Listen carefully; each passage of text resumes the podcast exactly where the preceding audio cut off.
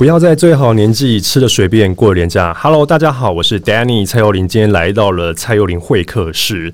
会客室做到呃，现在这几集下来，我觉得很多嘉宾上我的节目，我都觉得哇，每次都学到好多，而且重点是平常不会说的话，在我的会客室里面，他都蛮真诚，然后不吃螺丝，甚至带点有点紧张啦，还是会认真的把我的问题快问快答的问题马上答完。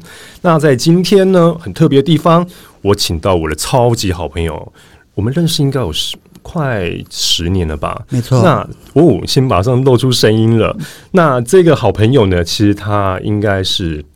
在时尚圈应该有自己的哇，我觉得设计地位应该蛮高，因为他做了很多出版社啊，或者是在时尚圈打滚这么多年，也有自己的履历跟地位。那重点是他也是总编辑的身份出身。我们掌声欢迎我的超级好朋友黄伟雄小熊来到现场。Hello，Hello，大家好，我是黄伟雄，那个蔡丹尼的好朋友。对。我们简称小熊哈，因为我觉得讲小熊来讲会比较可爱一点，就是因为我们认识太久了。对，哎，我们是什么时候认识的？呃，我记得大概应该是二零一二年左右吧。哦，我是一一或一二的时候，我长大是，我算是知道你前世今生的人。哇塞，比唐老师更厉害。但说真的，我觉得小熊跟我认识从一二年到现在，我觉得他是讲真的，他你是我的前辈，讲真心话是前辈。别这么说。再客套一下，没有？我觉得是前辈的关系。然后我觉得你看的我从嗯很多份工作到到现在，包含我中间有离开台湾去别的国家跟城市上班工作。那我觉得你看的我一路上呃跌跌撞撞，或者是越来越好，或者是说变到现在，我觉得可以自己独当一面的状态。我觉得你是算我的恩客。恩客，那那个我有包红包给你吗？有，你刚塞了两千给我，这样。嗯，我觉得印象蛮深刻，就是我认识你那时候，你是一个算是斜杠的身份的出现吧。嗯，我记我记得你是公关公司的呃正职，但是你又斜杠做摄影师办摄影展，对对不对？你那个时候就开始有斜杠的一个概念出现，我觉得是蛮特别的一个。所以我斜杠在八年前就有了，没错，我应该是鼻祖。嗯。好的，我觉得大家都有一个嗯，今天请你来当我的嘉宾跟贵客嘛，所以我觉得说，大家对于那种时尚产业啊，哇，每天就穿的穿那个像电影一样，穿着 Prada 恶魔一样，你要光鲜亮丽啊，然后经历时尚啊，然后看不完的大秀啊，然后拿不完的公关礼啊，或者说被人家拱在手心上，像呃掌上明珠的那种身份，你觉得？到你现在这个年纪好了，你觉得从你刚开始出社会接触到时尚产业、呃出版产业或者是编辑产业好了，你觉得到现在你觉得最大的不一样的冲击在哪里？嗯，我觉得最大的冲击就是那个现在的环境没有像以前那么的好，然后进来的嗯管道。也比较多，嗯，那还有表现自己的方式也很多，比如说自媒体的出现啊，是这些的。那我觉得这是对于我们呃从传统产业嗯传媒出来的人的一个比较大的转变跟冲击。嗯嗯，你觉得转变冲击在比如说正常来讲，大家都是大学毕业嘛，嗯，对准备从呃。从学校这个身份，然后转换到社会新鲜人这个阶段，你觉得从社会新鲜人的第一份工作，应该我觉得应该差不多落在二十呃二三二四左右，差不多对，差不多嘛。那你觉得在这种还没到三十岁以前的这六年到八年，跟三十岁之后，你觉得心境上的不一样在哪里？嗯嗯。就我自己来讲，我大概是退伍那一年，呃，二十四岁左右吧。嗯，然后因为我是日文系毕业的，所以我就想当日日文是不是？对，哇塞，好厉害哦！就想当然让呃，就是退伍之后一定要进日商公司啊，所以我退伍之后就透过人呃人力公司帮我引进了一些呃日商，然后嗯。进去之后，他会有试用期三个月。那那三个月其实就是公司跟你之间的一个磨合的阶段。嗯，那我自己自己的经验是，三个月之后，当那个主管跟我说：“呃，恭喜你通过试用期，要决定续用你的时候，我跟他说：不好意思，我不干了。”啊，真的。所以，所以照你的故事逻辑来讲，说，嗯，我们在选公司。公司也在选你，是其实它是一个供需的概念在，比如说你得跨我，我我把那跨力，就是我互看。嗯但是我觉得说，在三十岁前跟三十岁之后，我觉得在三十岁前，对我自己的认知啦，我的看法是，我觉得在你三十岁前，不管你是男生还是女生，你的工作职场在三十岁前，我的建议是你应该要换的两份到三份工作。没错，我的呃经验也是这样子。嗯对，那但是那个时间不要拖太长，嗯大概是我自己给自己抓的时间点，大概是二十五六岁就应该要定下来。接接下来的十年，嗯也许你就是朝这个方向去努力。对，嗯，我会我会整理一下刚刚小熊所说的，就是说，我觉得三十岁的三十岁以前，你必须要换的两份至三份工作，原因是什么？你知道吗？你如果是大学毕业的第一份工作，到你三十岁前一样都守旧如归，在这份工作上，你准备在三十岁要准备去看新的跑道、新的公司的时候，新的公司的 HR 就会问你说：“哎、你怎么在这家公司待了六年？嗯，那这六年来你看到什么？呃，我觉得，或者是面试者会说，嗯、我觉得应该是呃，我很忠诚工作。但是你知道吗？其实 HR 他不会这么想，嗯他会觉得说你这个孩子太太单一、太单薄。嗯你都在这个产业里面，那你今天来面试我的产业，你是不是马上会水土不服？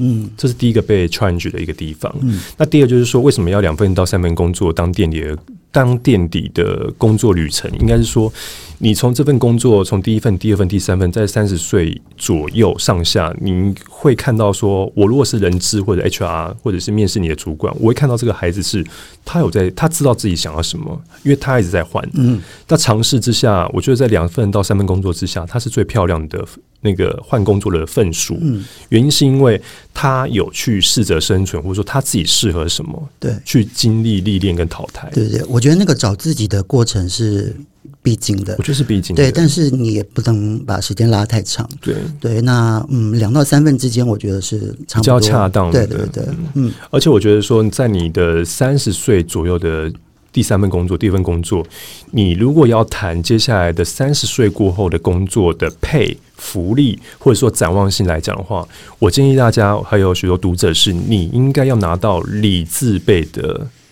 头衔，比如说副理、经理。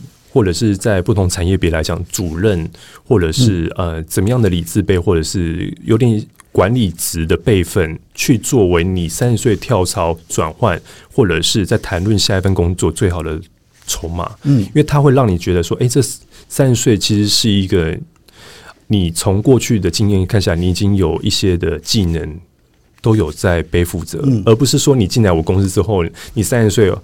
我还想要在这家公司学习。我跟你讲，过三十岁再讲学习，基本上在新公司或者新的企业里面，他会觉得说，应该是你要来教导下面的人嗯如何来做管理，或者你应该如何管理一个 team，、而不是在说，哎、我还要来这家新公司学习。但我觉得，对于面试的一个说法，或者是在录取在新公司的话，你的几率就会比较低一点。没错没错所以我这边会建议说，在三十岁过后，嗯，在转换跑道，或者是换工作，或者说甚至你是在做管理职，你的职压的心态上的心境，在三开头的开始，绝对不是二开头的心境。对，三是一个，我觉得是一个分水岭。人家都说三十岁是一个最黄金的年纪嘛，嗯那个时候你应该有一些在这个职场上的一些呃，算是有点未接，对，然后有一些自己的规划，对，要往下一个黄金十年去迈进，对，要给自己一个阶段性的目标，嗯那我想请问，就是说，你自己会，你自己在工作，或者是说在时尚产业，或者是在出版产业待这么久，你会遇到那种好讨人厌的主管，或是冲康你的资深老鸟，会吗？会遇到？有啊我遇过啊。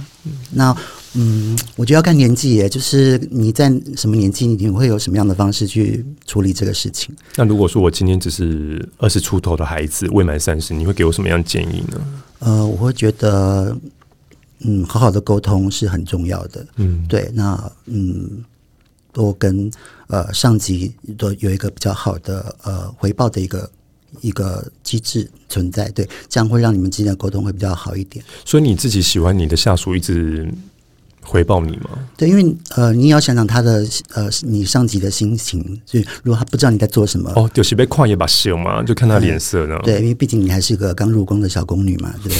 所以你小宫女有没有听到？甄嬛传又来了。对，所以你觉得呃，在你还没有累积到某一些位阶或是经验的时候，你最好还是呃有一个比较好的工作态度。对，这样嗯，毕竟圈子有时候也是很小的，对，然后山水有相逢嘛，对，还是要给人家他们添一点，对。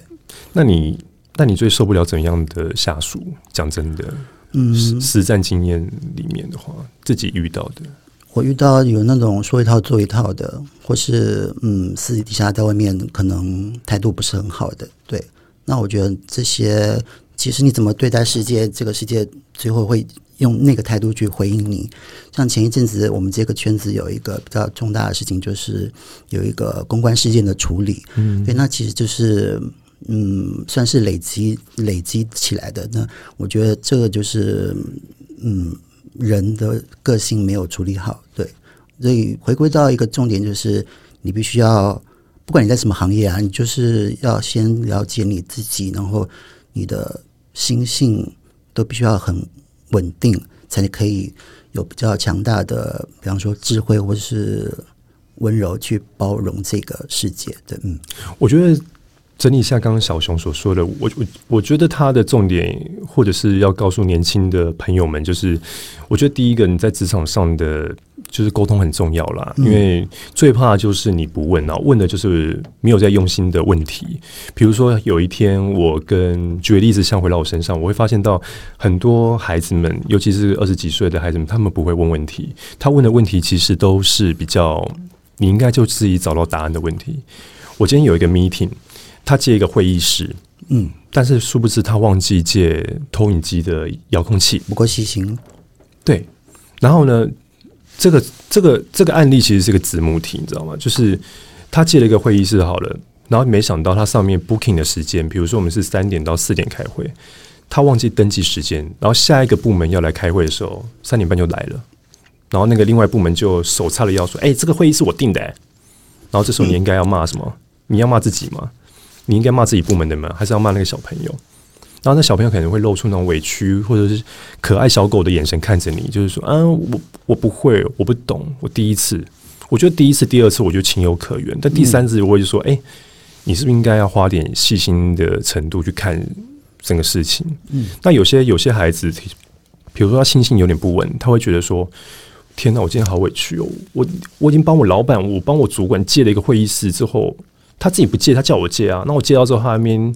唧唧歪歪的，或者是在那边责骂我说我没做好，然后这时候呢，在新时代的尤尤其我们在过去的年代可能比较保守，会把那个委屈当做当做那个补铁在吃，就是哎，这要学起来。我们是吃苦当吃苦，对对对。但有些孩子他们会觉得说没有啊，赶快发 IG，赶快在那个 social media 在线动干掉一下，因为限动二十四小时，起码二十四小时大家都看到这一幕。他们的做法有点不太一样，嗯，所以我觉得说回到为什么讲这个例子的原因，是因为我觉得当大家在质疑，就是说好机车的主管，你觉得我我会建议给大家，或者是很多读者说，如果你的老板是很机车，你的主管是很机车，那你一定要非常细心跟耐心，把这件事情当做是一个人生的历练，没错，因为你还年轻，你可能接下来。像呃，接下来的时间点，你可能会在新的工作、新的领域。我觉得你不要跟他起冲突，因为我觉得起冲突的人通常都是拿石头砸自己的脚。就像您刚刚所说的，就是圈子很小，一打听就说哦，原来你在那个某某某，原来那个老板刚好是我老跟我朋友。那你看那个路太小了，马上就打结了。可是我觉得年轻的时候真的会这样哎，就是血气方刚，然后我可能也会丢个炸弹出去，把大家就是。炸的遍体鳞伤，跟不晓得那个威力也会反弹到自己来。那个我觉得在时尚产业应该会更明显吧，对不对？对，因为毕竟这个圈子就是拜高踩低，我比较实际面啦，可以这么讲，就是说比较实际面一点。然后，那你有遇到你年轻的时候遇到那种欺负你的老鸟吗？就是那种深宫的深宫的那种资深有啊，欺负我的老鸟，我就在他椅子上放图钉。没有开玩笑的，放图钉，我觉得蛮好的。嗯，我有遇到吗？有遇到，有遇到过啊。但是，嗯，我后来我我真的是我年轻的时候真的是会跟他正面冲突，嗯，对。那后来嗯几次经验下来，我觉得还是要嗯有良好的沟通是最重要的，对。那你会建议那些刚菜鸟们要忍耐吗？一定要忍啊，在你还没变成甄嬛之前，你就是忍耐。哦，原来这故事告诉我们说，你想当如意，但也不会让你当如意，一定会从如意到甄嬛。那你如果想从甄嬛到如意呢，也是代表你真的是修炼够高，才会有很 peaceful，觉得这个职场这个工作环境是好的。但总而言之呢，就是说我会给很多呃社会新鲜人或者是菜鸟们，就是说你在三十岁以前，这就是磨练你的心性的开始，你不要把它当做是一个很苦。那我我觉得人啊，在每份工作或者说在生活里面，我觉得没有什么委屈不委屈，肯定是委屈的，肯定让你那个哑巴吃黄连，肯定会让你吃到很多很多颗。但我觉得这边我会给大家一个建议，就是说，不管在时尚产业，或者说在其他的各行各类别的工作里面，我觉得磨练自己的心性是你的必然，这是苦。但是这个苦呢，你不要到你三十岁之后再来吃，没错。因为我觉得有些苦是年轻吃。吃完之后就是苦尽甘来，那你不要到三十岁、三十五岁、四十岁才会说：“哦哟，我就我做微苦了。”然后老板还这样。但是你那时候，你年轻的时候，你没有学到是，你如何化解这个危机？我觉得一句话的威力很重要。是同样一句话，在比如说我在我的解读里面，在小熊这边解读里面完全不一样。比如说，嗯，那今天小熊就不要参加会议了。同样一句话的解读是：哎，是不是我老板不爱我？排挤我的吗？对他是不是在明？他是不是有防我？或者说他为什么这会议没有发会议通知给我？但是另外一个比较乐观、比较乐观的菜鸟们会觉得说：太好了，今天不要参加会议，我今天可以准时下班去吃饭、去约会。哦，阿弥陀佛，好开心，好开心。同样一句话解读不一样，你看事情的角度也不一样。对我觉得玻璃心不要太，千万不要太多的玻璃心，因为玻璃心往往都会让你。那个误触跟误判，或者是影响到你接下来的那个决策。对，而且凡是正面思考一点比较好。嗯嗯，所以我觉得说，再回到这回到这个刚刚我问你的问题啦，就是说你遇到机车的主管啊，冲康你的资深的老鸟，那有一个就在讲啦，你可以跟你同事当喝饼友吗？可以当好朋友吗？就我的经验来讲，嗯。工作不是来交朋友的。我觉得你讲的很好。怎么说？为什么你会这么说？呃，我觉得年轻的时候，大家都会觉得好像，嗯，我进来这个场域就是要跟他变得好朋友，然后朗朗喝这样子。对，但后来你就会发现，其实，嗯，会弄冲康你的都是你最亲近的人。对，那工作上其实有时候就是被人家踩着跳上跳上位的嘛。我觉得这个。这个到哪边都会发生，所以最重要的一个关键原则就是，嗯，把自己的事情做好，然后呃，团团队的呃合作也是很重要的。那呃，在工作以外的事情，就是尽量不用说太多，对，保有自己的一个空间。对，我觉得刚刚小熊有提到一个事情是还蛮好的，因为在嗯，我觉得在职场上很多。还没三十岁以前的孩子们啊，就是说，或者是你会认为是我在职场上最好的状态，就是我跟你可以变成朋友，那一起努力，一起工作，这种好理想、好梦幻的那一种场合，尤其在美剧可以唱到说，哎，我们一起听 working 啊，然后很开心啊，一起打怪啊，一起打怪物啊，然后甚至拿下一个案子啊，帮公司争取很多福利。通常啊，千万不要讲太多自己的内心话，因为。被背叛，或者是被出卖，或者是被拿来说嘴，通常都是你旁边最亲近你的人。尤其他太懂你了。比如说，有一天呢，我讲个实例好了，因为这也是我实际经验的。有一天，我记得我在我在二十七岁的时候有份工作，那工作还蛮有名的，还蛮大的。那我永远都记得那个场面是，他是个公司给我们一个任务，嗯，那我们一起把它完成掉。那算成算是一个专案小组啦。嗯，那那时候我一个我们简称 A 跟 B 好了，嗯。A 跟 B 都是女孩子，我是唯一的男孩子。那我觉得女生跟男生共事，就先就先不提性别这件事情。但我觉得在共同完成一件事情的时候是很开心的。但殊不知，你知道吗？比如说在工作上，难免会说：“哎，你觉得老板的意思是不是这个意思啊？”所以我们应该往那个方向去走。但是 B 女就觉得说：“不行，我们要把我们自己的想法，因为我们是专业的，我们是科班出身的，我怎么样？”那 Danny 你觉得呢？然后这时候他就把那个球抛给我，我就说，我觉得应该要怎么做会比较好，因为我觉得老板可能会比较偏向这样子的方法。哦，后来不得了了，传到老板那边的时候，尤其是 A 女跟 B 女，在你下班后，或者是你知道吗？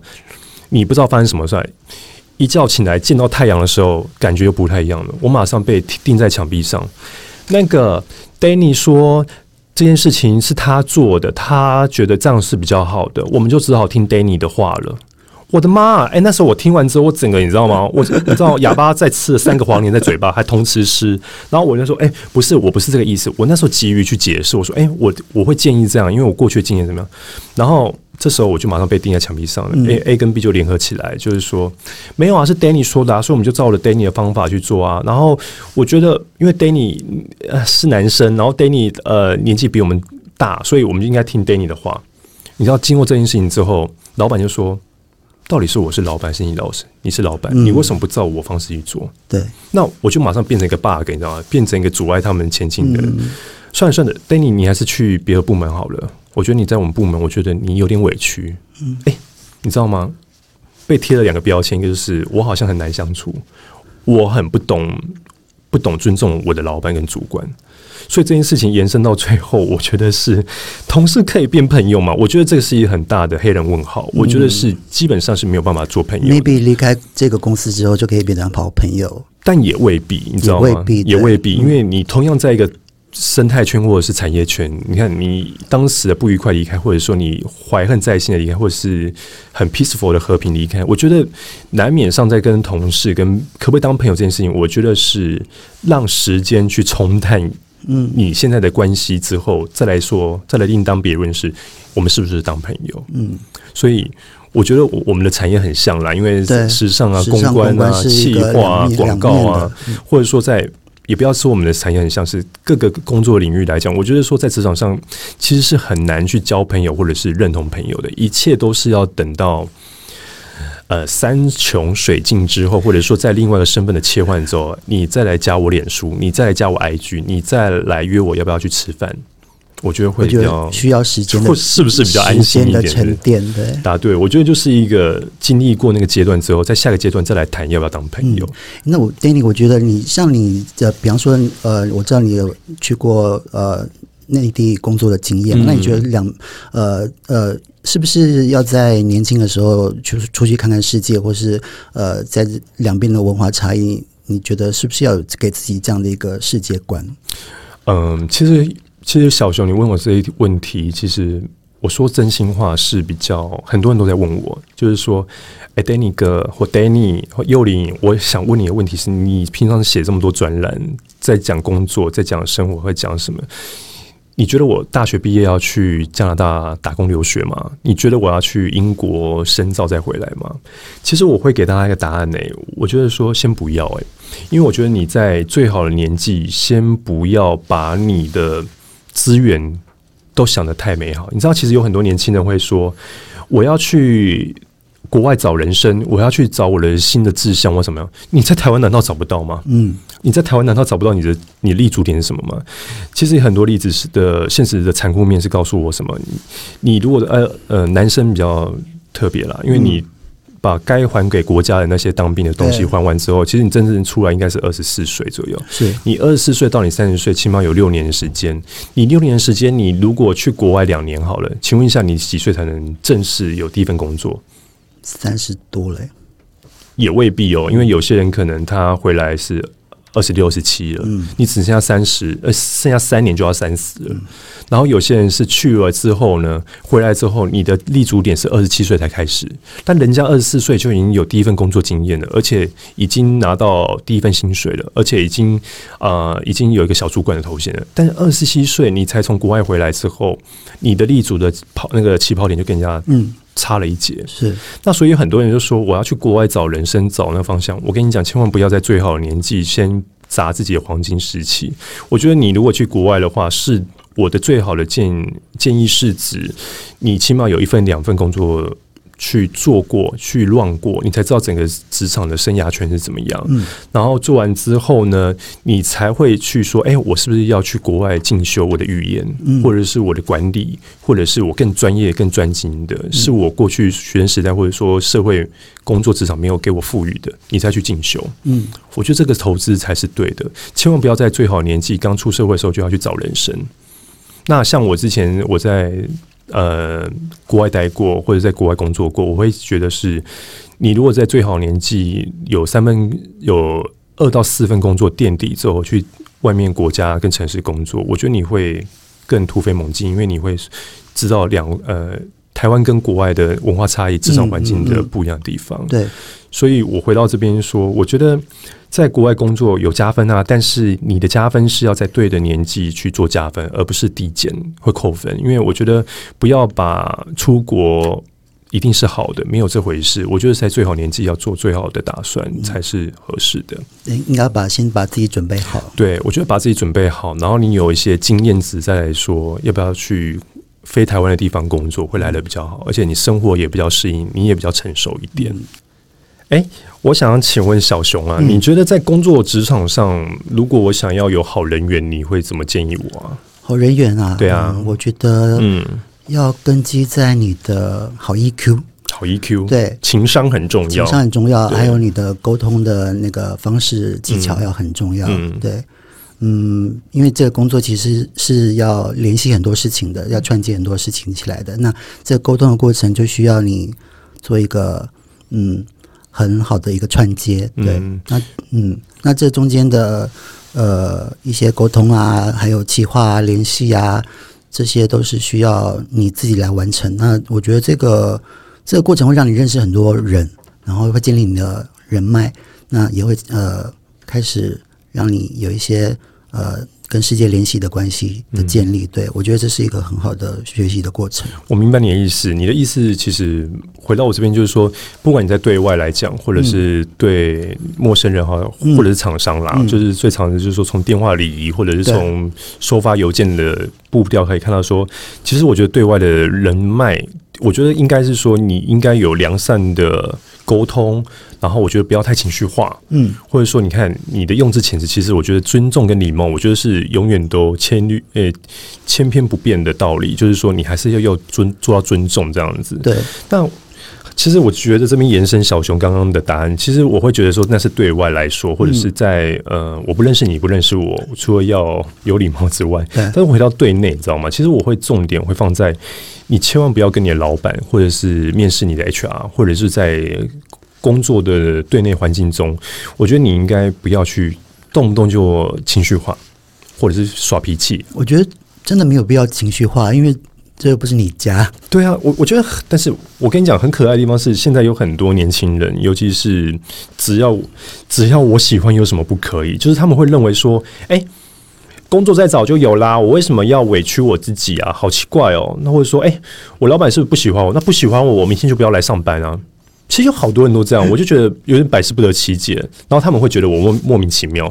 但是我要讲的是，你的人脉不呃，不见得对内来讲是呃很重要。你可能觉得不重要，但是你别忘记哦，你不是永远都会待在同一个公司或同一份工作里面。嗯，所以我觉得，就像我刚刚呼应你的答案是，我觉得对对外来讲，就是老一辈常讲，就是你要留点名声回来去探听啊，广结善缘，广结善缘，或者是说你留点东西让人家去。去探听说，哎，你这个人的人品到底怎么样？对，所以在那个履历表上，常常会有一栏叫做推荐人，比如说推荐人是某某某，叉叉叉圈圈，或是上一个公司的老板。对，其实现在那新公司的 HR，或者说全世界的 HR 都很聪明，就是说他你一定会写你认识的人呐，你一定会写你怎么样那个塞个两千块红包的那个人呐，所以他们打电话过去的时候，就会其实他也不见得会打，嗯，他可能会会打的是你上一家公司的主管。比如说，我上一家主管是某某某，他说：“哎，那个 Danny 在这家公司的表现怎么样？”哦，他态度超凶的，然后呃，很不合作，很叛逆，像野马一样。我跟你讲，你这时候就死掉了。所以这是很有趣的一个现象，就是也是我觉得人做人就是互丢皮球，就是说你丢了好球给我，我自然也会丢一个好球给你。那你如果丢了一个坏球给我，我跟你讲，接下来那个脏水一定是渲染开来的，因为嘴巴长在别人身上嘛，你不知道在。不知道对方会怎么去讲你这样。对，所以我觉得你我很认同，就是说你要留点名声让人家去打听，或者是让人家做 reference check 的时候，你是非常的好的状态，让他去让人家觉得，哎、其实我觉得 Danny 人蛮好的，对，我觉得 Danny 说的很对，就是对内对外都要有一个一致性，让人家觉得你是表里一致的人。对。对，然后你自己的名声跟这个人缘就是这样建立起来的。但是讲到这边，我觉得回到我常在讲的是，其实我们刚刚这样一连串讲下来，其实我最重点就是抗压性啦。嗯，你觉得你你的你自己好了，好不好？不要讲别人，你觉得你自己抗压性怎么样我？觉得我抗压性超高的。怎么说？呃我觉得，嗯，可能那个当兵的环境有关系。我、因为我是在外岛当兵的，所以那个抗压性会比一般人自应该是高一点点吧。嗯对，然后呃，出了社会之后，进了，比方说进了传统出版社，嗯然后也是从零做起，从最、呃基本的编辑做起。嗯，我觉得这个这个过程会让我嗯有很多的学习，然后也也在那个过程去嗯把自己的心性锻炼好。对，那这抗压性，我觉得是现在这个社这个社会是比较欠缺的。嗯嗯可能大家都急于用自己的方式去表现，或是去抒发自己的想法，但是都没有呃考虑到这个世界其实不是绕着你在转的。嗯，我觉得在这边小熊讲的很好，就是也是我同时在那个不要在最好年纪吃的随便过年假，在工作篇常常在讲的几个关键字啦，就是说我会建议我的读者们或者在读我的书，你会发现到我常常讲，就是说第一个，你的玻璃心跟少女心是不是应该要收起来啊？不要常常拿出来嘛，那你不要因为你的个性，我全世界都绕着你转，然后绕着你跑，然后把你当公主跟王子捧起来。所以我觉得抗压是，我觉得在三十岁以前，诶、其实也不能讲三十岁，有很多老人的，有很多资深或老人，他信心也没有这么稳定，所以我觉得抗压性是一辈子那。可能是另外一个问题，那可能是倚老卖老嘛。对，待会我会提到 对倚老卖老，所以我要讲的就是说，在分享给读者，就是说，第一个抗压性是你职场工作，尤其是从二十四岁到你将近，你现在退休都很晚了，台湾退休可能到六十岁、七十岁，甚至八十岁还在做顾问、股东，都还在工作。那我觉得抗压性这是一辈子的课题。那另外就是刚刚小熊一直在强调，在再三强调就是沟通，我觉得沟通是有沟也要有通，你不要只会丢你的沟出来，然后我通不通？哎、怎么会是我要来买你的单呢、啊？所以我觉得在年轻一辈，或者是说在职场工作上，撇开呃资深或不资深、菜鸟或者是能力好这几个关键字来讲，我觉得沟通有没有在同一个共鸣上面，然后去完成一件事情，我觉得这是这个时代要去考量的。对尤其我觉得是每个人的沟通，其实好会说话的一对，但是事实上有没有到通畅，这就是另外一回事。嗯那我觉得另外一个很第三个，我觉得要讲就是语言。我觉得你的基本语言，比如说，呃，语言，比如说你的国语或者是你的呃外语，我觉得这是你的基本常识跟基本配备啦。就是说，这个配备一定要有。但我这边语言要转另外一个方向来讲，是你跟人的语言的切换，比如说你跟老板的语言，你跟下属的语言，你跟同才或同部门或跨部门的语言，是不是有拿捏的合洽？我觉得这是很多人在职场工作哦，我好会对付我老板，但是我不会对我的下属讲好听话。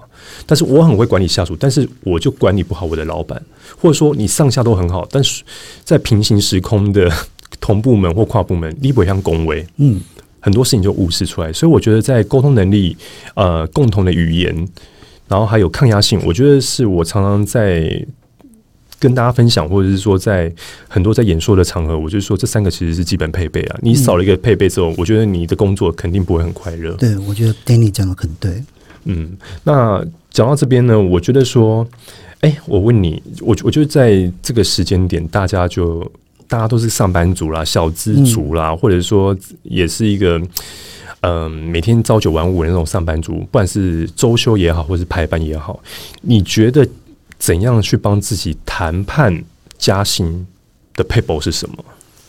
我觉得要先把自己准备好，然后、呃，那个准备好是包括你可能你的专业的技能，然后还有一些人脉的建立，嗯。然后在嗯下一份工作的机会来临之前，呃，你确定了，你觉得你可以有能力往下一个方向去迈进的时候，嗯对，那时候就是你呃决定要跟老板谈判，或是你决定要往你的梦想去冲的那个阶段。嗯，那你觉得在谈加薪，或者是说你是建议是从换跑道吗？换工作去谈吗？我觉得是从换工作的时候，哦，明白。那你的换工作是指说，比如说我现在假设我现在的薪水啊、呃是三万块，那你听你的逻辑跟想法是在下一个换跑道或新工作来临的时候，我有可能所谓的加薪是指中间的区间嘛？到新工作或新的职涯规划的单位的时候，四万五万，你的意思是这个意思吗？对，不就是你要对自己的这个产业、这个工作，你要有一个目标的设定。嗯那你要有一个未接的观念，对、嗯你可能到某个阶段，你要跳到某一个位置，那那个时候那个位置可能就有他符合他的一个薪水的期望。那我嗯，嗯，我我懂你的意思。那你觉得在讲加薪这件事情，你觉得怎么样才会让自己的工作履历更漂亮？嗯，我的经验就是个一直累积自己的呃作品，嗯然后还有不同的呃领域，呃，所谓领域是在这个产业的领域，同一个同一个领域里面，呃，在不不不同的环境里面去呃累积自己的作品跟名声，这样子。嗯嗯。所以你的意思说，在对外来讲的话，你的好人缘、好人脉不要去打坏掉，嗯，留点名声给人家打听。是但对内的话，我觉得你自己的专业技能也是要顾到。对对。这是真的是一个修炼的过程。我觉得这是修炼过程、啊，做人好难哦对啊，你要身为一个白蛇，你看你还在经历过青蛇那个年代到现在，才能去救许仙嘛，才能去雷峰塔。那很有趣的地方是，我觉得在刚刚刚刚小熊是用嘉兴来说，帮自己的价值跟筹码提高。那回到我自己身上，我觉得说。除了加薪之外，哎、我到底什么时候换工作？我到底什么时候转职是最好的？或者说哪些是比较切合的建议？这边我要跟大家讲，我要跟很多读者去分享，就是说，很多人都有一个迷失，那这个迷失就是说我一定要拿到年终。才能去换工作，尤其在岁末年终第四季的时候，哇，你差不多过九月跟十月的时候，没有人敢换工作，因为我要领年终啊，那个 KPI 的考核已经在十二月，在整个季度来讲要离 ending 了，所以我必须要在这个时候，呃，千万不要跳槽跟跑掉，因为我怕跑掉之后，我必须，哎呀，拿不到那个年终两个月、三个月。其实我觉得这观念是非常错误，也是从以前到现在很多老掉牙的说法，说，哎、你。厉害，铁年终再当离职啊，无你出啊，没让他贵，贵你没让他包红包，这是老一辈的很大的 bug 的说法。但我回到我这边，我必须要跟大家分享的是，我觉得最好的换工作的时候，反而是在年终前。什么意你思？说年底的时候，对，是在年底的时候，年终那个是终止的终，不是中间的终，终止的终。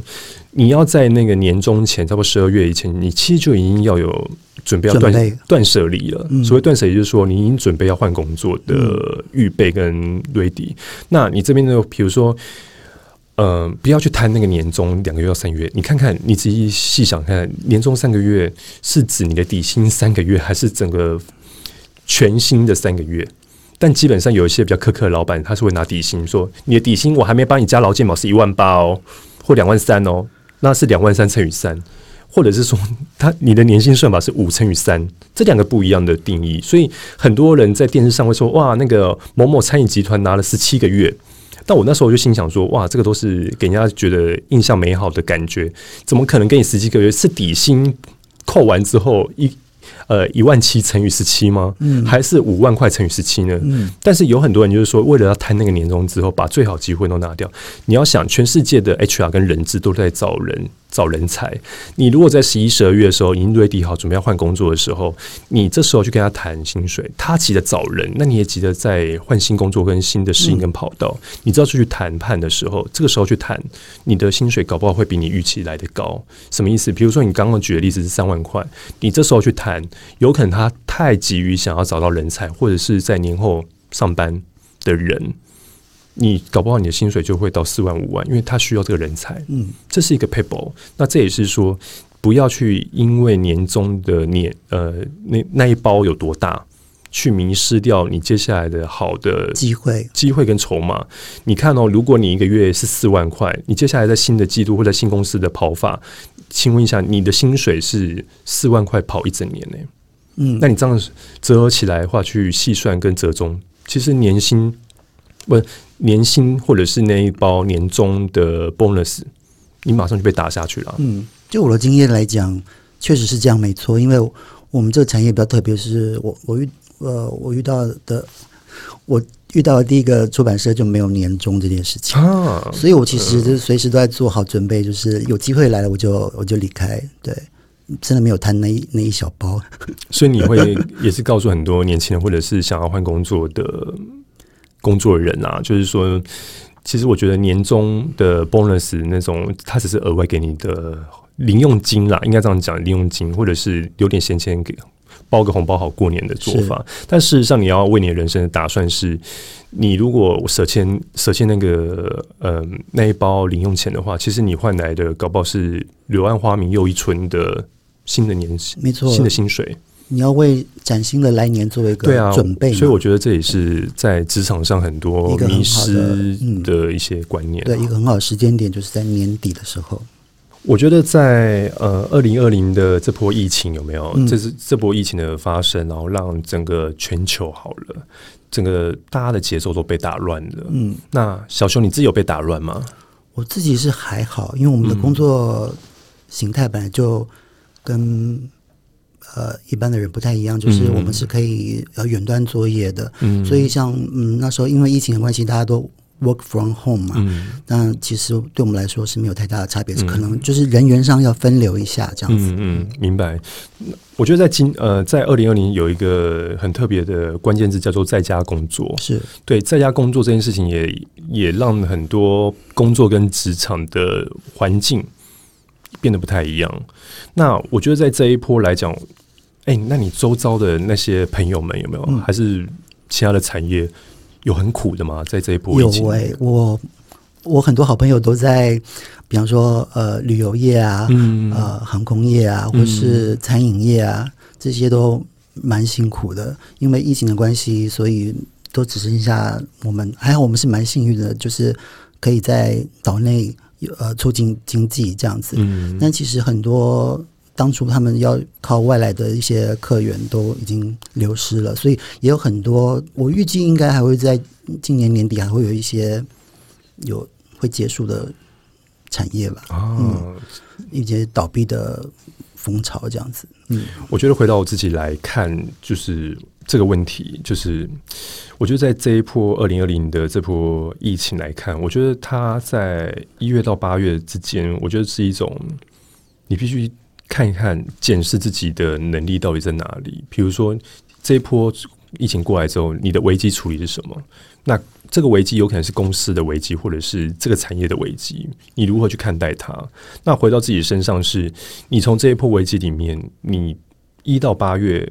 有可能是苦哈哈啦，有可能是等着待宰羔羊，准备被人家杀掉，或者是被人家 lay off，或者是被 fire 掉。其实有很多的名目跟做法。那我觉得在第四季开始，我觉得他到现在这个这个新的适度，呃，这新的适度开始，我觉得它有点像秋后算账。什么意思？就是说你的过去这疫情开始到过程到现在，有点比较趋缓。但我们我没有说国外还在趋缓，但是我觉得在国内的话，我觉得它有点在秋后算账，是你的本事在哪里，你的危机在差在哪里，或者是说你的斜杠，去年也好流行这斜杠这两个字，就是说兴趣之外，本科的工作之外，你的工作的价值以外的意义是什么？比如说有些人说。呃，就像你好了，就你很会写东西，你也很会说话，你很会去在这个产业。但是当当这个产业如果被人家瓜分，或者是不需要你的时候，你的本人是什么？但有些人开始延伸啊，哦，我的兴趣是喜欢做咖啡，我可能会开开始去研究咖啡那边的调制。那我这边的兴趣是我很会说话，我可能会接活动的主持人，嗯，或者说我的兴趣有点像是在做其他的附加价值的那。非本科的东西，你就会去反思说，原来我除了本科专业之外，我的兴趣原来还有这么多。所以我觉得他这个秋后算账是指你应该检视一下，说除了工作以外，我的第二工作技能、第三工作技能是什么？这是我从这一个疫情里面看到的。对，我觉得也是一个从这种苦哈哈的日子里面，你会探究说，原来自己的本分是什么。那在这一波疫情，有一个特别的现象是，有很多要自己出来这套 gay 啊，自己当老板、自己创业。那我也会同时给很多在创业的或者准备要创业的人一个工作上的一个。呃，建议跟期许就是说，你的工作上呢，你要自己出来做老板，它不是一个很轻易的事情。它有点像你总复习过后，你的八面玲珑啊，然后或者是你的专业上啊，是不是很厉害？比如说你自己当老板，你一定会在乎什么？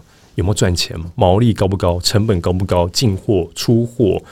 仓储库存、员工，尤其你要害了一个人进来当你的员工，诶，一个人 一个人头就要那个嘛，撇开了劳健保之外，他就占用最大的资源跟成本。那我觉得很多新兴产业或者是说年轻淘给老板们、创业者，他们都永远都把理想的创业自己当老板太美了，但殊不知你只要开始工作或者自己当老板之后，我就开始苦哈哈。我觉得你周遭应该蛮多这样子，在这一波自己出来当老板的人吧。我以前就自己创业过，真的吗？跌跌了很大一跤，所以我的经验就是，嗯，不要随便出来创业，真的，要不然就是有拿别人的钱来玩好了。我觉得很可爱，拿别人钱，但是我觉得在工作上的职场上，它就是一个借鉴，就是说我在。比如说我在这家公司或这家企业上班，其实就是在如在做以后的创业做准备，提早先做，我觉得有点像职涯规划，但是是别人出现让你上课这样子。对，呃，那个那个课程是对人生的一个很大的历练，但我觉得跟呃工作的阶段性的的意思是差不多的。嗯，但嗯，不管是自己创业或是去呃公司上班，我觉得这个过程就是你。必须要先知道你你要的是什么，然后你自己拥有什么，嗯，你才可以有很有信心的去把这个东西做好。对啊，嗯，我也觉得说很多很多年轻老板啦，也不要说年轻，有很多刚自己出来开公司，或者说自己当当创业者好了。我觉得他们有时候都已经，其实他们没有很准备好。我觉得很多老板都还在慌。他觉得说，哎，应该自己当老板。第一个，休假的时间掌握在自己的手上，时间掌握在自自己的，可以去自己去控制。那觉得好像只要创业，一定一定就会百分百赚钱。其实我觉得没有。我觉得是你过去工作给你带来的价值跟经验，它是不是可以变成技能，让你去好好去掌握一家公司，尤其是整个动向，你必须每一个事情都是面面俱到。我觉得这是很多老板所欠缺的。所以在我觉得工作很重要啦，是你要把这些技能学好之后，你再去选择考虑要不要当老板。对，本职学能要对，我觉得本职要先顾好。我觉得讲到这边，我觉得都都还是比较生硬。那个声音是觉得大家都觉得工作、工作、工作，但事实上，我觉得从你离开学生时代到你退休前，尤其你知道，像韩国、像日本，他们退休其实是七十岁到七十五岁、七十八岁都有，八十岁以前。但我觉得台湾很幸福哎，你知道吗？台湾的退休年纪才六十五岁就准备喊退休。嗯，所以我觉得这是很多国度不一样的地方。是我觉得。我很主张跟倡导，就是活到老学到老。就是说，你当你的退休时间如果往后一点，我觉得年轻的，不管你有没有结婚，或者说要不要抚养家庭来讲，负担不会这么大。如果你爸妈还在很早就退休了，你还有二三十年，他六十五岁退休，但是他很长寿，你将近有二十年到二十五年都跟他面面相觑。我觉得那个那个压力是有。对，我觉得是不要让自己。闲下来就是人生，就是一个不断学习的过程。而且我觉得那些年纪大人闲下来之后就会欧北凶。他刚刚跨点戏就是说回来之后，哦，那个什么电视上这样讲啊，你应该要小心一点什么。但是我是 我跟你讲，我身为年轻人，我都很鼓励说，爸爸你要不要去去投资事情？你要不要去找事情做？你不要让他们闲下，因为闲下来就会乱想，我就会影响到。影响到你接下来的生活跟家人的相处。为什么会提到这件事情？是我觉得不管在每个年纪来讲，我觉得活到老学到老是除了让自己的价值更提升之外，你会看到不同的年纪跟不同的面向，你如何去应对你的工作或者是一份任务带给你的欢乐跟报酬。这是我觉得我在我的书里面有提到的。那我反问你啊，嗯，那你像你的私人时间都在干嘛？下班后怎么去让自己放松？放松哦，我觉得我人我的生活里面好像从来没有放空的时候，哎，啊，我觉得你们的产业应该要好好让你放个长假才对啊。对，那我我觉得现在的我是比较学会，慢慢的学会嗯跟自己怎么相处，啊，真的啊、我觉得这是蛮重要的。因为其实我们刚刚一路一谈过来的过程，其实都是像刚进社会，然后到进入职场有了某些位阶之后，然后再到呃带带领下属或者是创业这些过程，其实最基本的一个原则就是你要先了解你自己。想要什么？你热爱的是什么？你喜欢的什么？你讨厌的是什么？对，那这个过程之前，你必须要有嗯很好的嗯足够的嗯，足够的你，我觉得你我我应该猜得到你的意思，就是足够的经验值之外呢，你可不可以让自己可以喘口气，对不对？我觉得很多人都不会喘口气。像我自己啦，我觉得我后来到这个年纪，尤其现在是三五三六这个年纪，我会给很多嗯很多人一个建议，就是说 on 跟 off 很重要，就是说你的开关，尤其是很我觉得台湾人的奴性很重，就是打刚都会工作。然后因为怕被骂而工作，因为失去安全感而工作，因为怎么样而工作，但事实上你都没有让自己把东西挖出来、掏空，去学新的东西，去看另外的东西。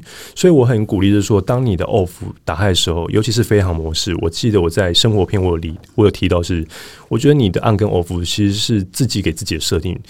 你如果每件事情都要求很完美，我跟你讲，这个人都苦到自己，委屈到自己，因为你永远都不会满足，你永远都会被情感勒索，你永远都会说：“小熊，我觉得你做的很好，所以我觉得你应该做一百分。”当我有这个东西给你的时候，尤其是上面的主管跟老板，或者说其他的期许的话，你根本就没有办法去休息。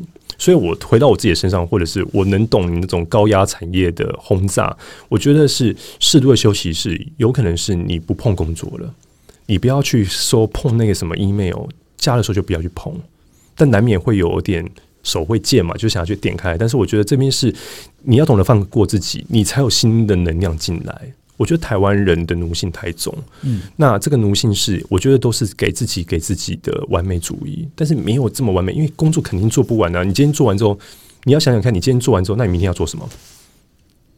呃，等着被老板发落新的工作，我跟你讲，这就是恶性循环。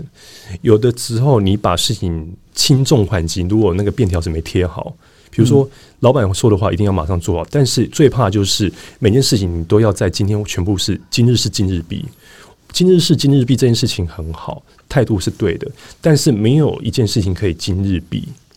这是我要跟很多读者讲的。时间管理，对时间管理真的很重要，包含 很多人在说时间管理轻重缓急的我做。我觉得你必须要上班开机的时候就要有个节奏说，这件事情我今天要做好，但这件事情我可以两天后再完成，这件事情我下礼拜再交也 OK。你要有自己的基本的常识跟配备在。嗯，对，所以我回到这边呢，我最后想要问一下我的好朋友小熊，是哎、我问你哦，你觉得人生最好的年纪是什么时候？在工作的时候？